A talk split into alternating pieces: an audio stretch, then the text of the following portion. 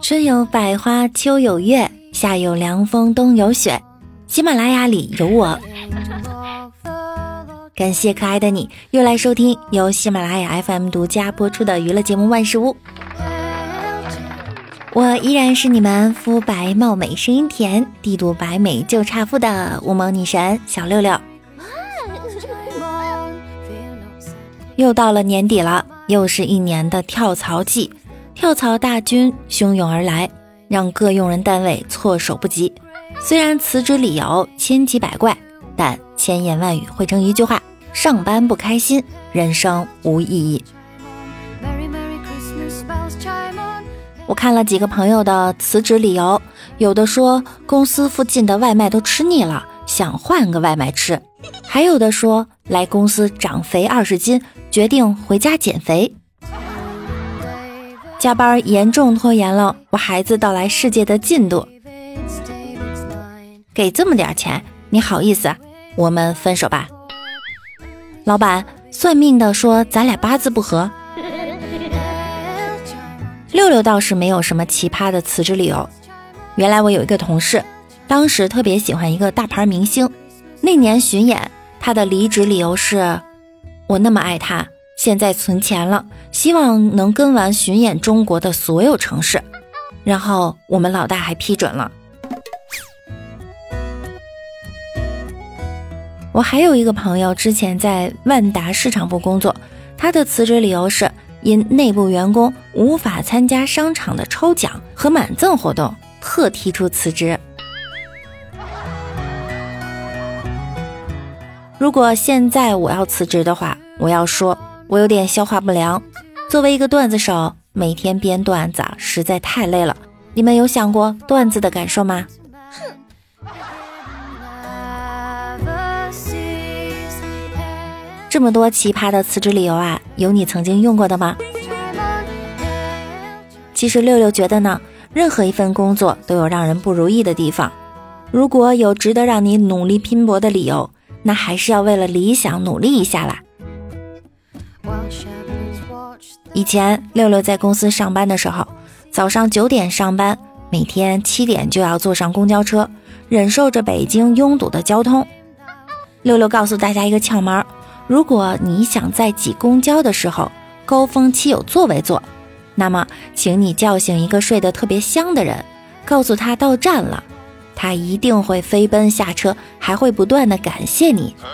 别问我为什么知道，我也不知道我怎么就下车了。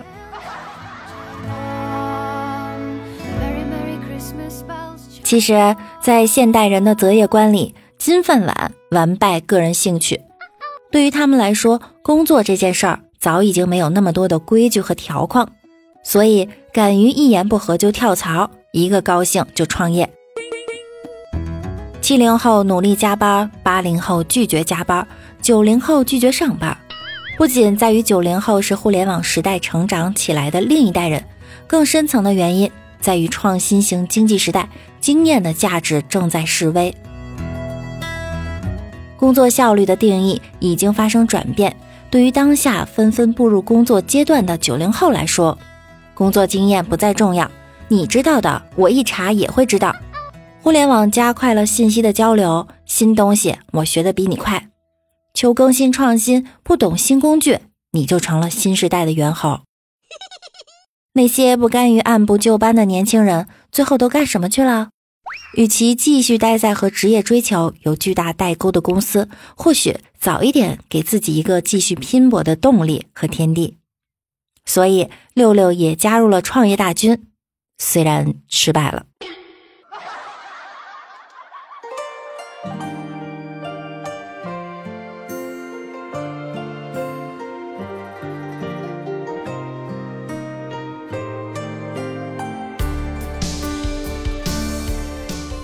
中国最成功的男人恐怕就是小头爸爸了。他拥有全职太太一个，宝贝儿子一枚，二层别墅一栋，还不怎么需要上班，每天都只要陪儿子抽风就可以了。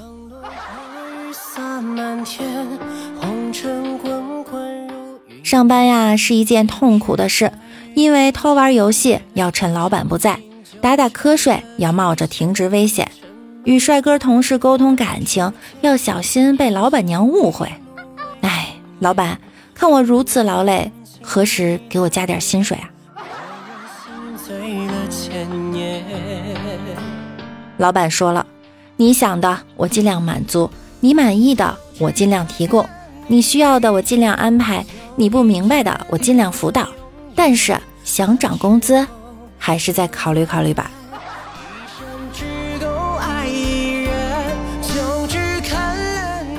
我有一个朋友是做投行的，刚参加工作便发现每次团建，公司总要组织拔河比赛。后来他考上了保荐代表人资格，就跳槽了到另一家公司，发现团建依然是拔河比赛，他就问领导：“为什么在投行大家都要玩拔河比赛呢？”领导回答：“干投行的最主要的能力就是扯。”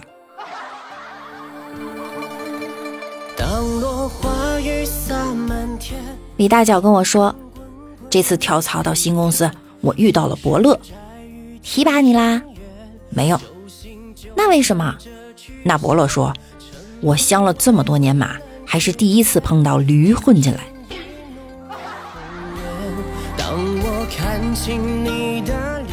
王美丽在工作中也被嫌弃了，她整天打瞌睡，主管都给她换了三个部门了，可她依然恶习不改。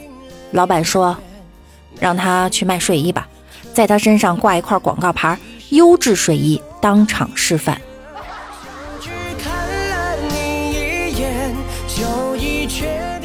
在工作上，如果你已经习惯或者厌倦了现在的岗位，就不妨用创新的心态去做些创造性的东西。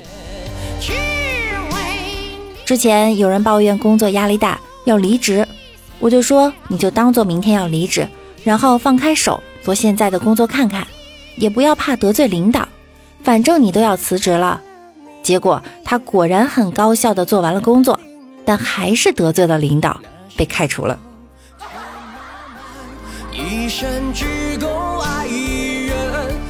有个朋友从大学毕业找到第一份工作后，到后面每次换工作，他总是不问待遇，只能问能不能学到新东西。十几年了，到现在他学到了许多东西，但是依然没有挣到钱。昨天和一个顶级 VC 的朋友吃饭，听说了一个八五年男生的故事。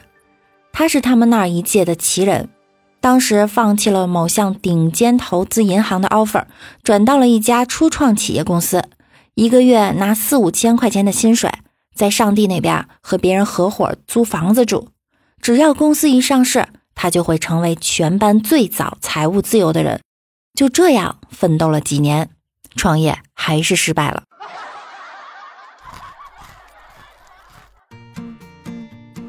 后来，这个小伙子没有气馁，再接再厉，四处借钱，又创办了一家公司。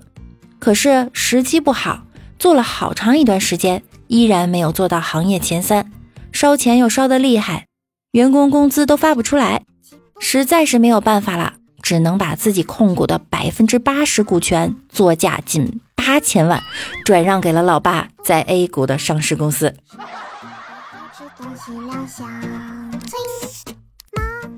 如果你年纪轻轻，年薪才十几万，那么你的前途大有可为。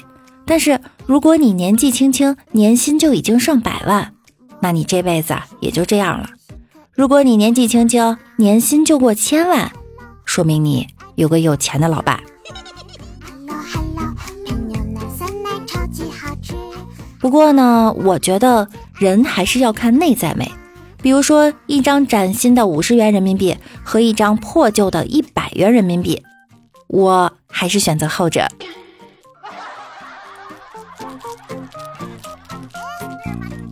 银行现在确实不行了。我有个银行的朋友啊，前几年很是风光，现在业务开展不起来了，特别是今年做到现在，一个项目也没有做成，很是灰心丧气。现在他就跟赋闲了一样。整天无所事事，每个月只能领到两万块钱的基本工资。为了表示我对资本市场的信心，我打算现在就去几站路外的银行贷款几百万投资股市。现在唯一的问题是，上哪凑坐公交的钱呢？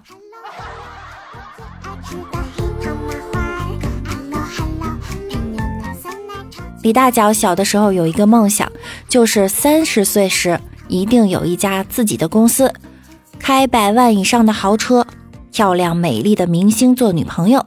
现在他的梦想实现了一半，他今年三十岁了。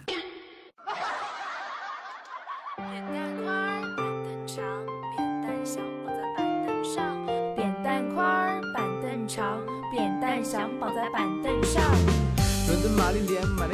李大脚换工作了，老板给他配了台车，怕他上班的时候烦躁呢，还特意给他装了一个低音炮。于是李大脚每到一处，大街小巷都传来了一阵阵的回收旧手机、旧电视机、空调、洗衣机、热水器。反正不让在板凳上，不能偏要绑在板凳上吉吉师傅准备跳槽，在网上看到一家公司待遇挺好，有房补。第二天屁颠屁颠的去面试了，回来我就问怎么样啊？他说坑，说好有房补，但是每个月只补三十块钱。为什么呀？公司说的房补是房事补贴，三十块钱是用来买 T T 的。嗯，那够多了。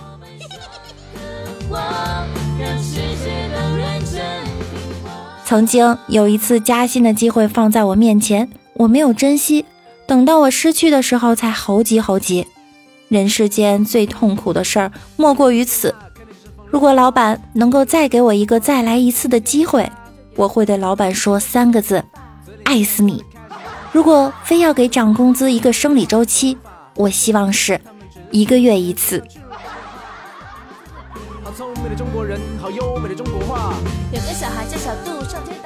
其实，并不是每一个人都适合标配的生活。并不是每个人都适合结婚，也并不是每一个人都想要有孩子，也不是每一个做的工作都是自己喜欢的。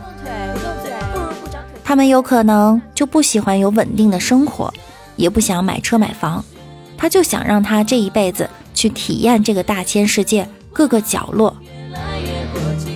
生活是彩色的，其实真正高端的玩家都是自定义设置。他遵从自己内心的选择，明白自己是一个什么样的人，然后选择自己乐在其中的生活方式。而这件事情从做决定到我最终把自己活成的这个样子，都和别人无关。一流的人生不是标配的人生，而是自定义设置。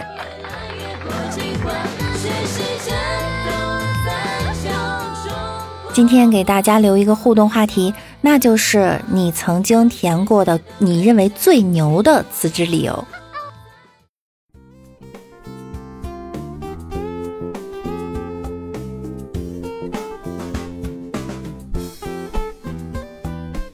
喜欢我声音的小耳朵，一定要点击万事屋的订阅以及关注我。我们的互动 QQ 群是六七三二七三三五四。欢迎大家来分享生活中的囧事儿和趣事儿。微信公众号是主播六六大写的六，新浪微博我是主播六六。大家也可以打开喜马拉雅首页，搜索主播六六，进入我的主页，就可以看到我的直播预告啦。我早晚都会在喜马拉雅直播的，大家可以看节目下方的直播时间。想要更多的了解我，就来直播间和我一起互动吧，让你的冬天不再寒冷。好啦，我们周三见，拜拜。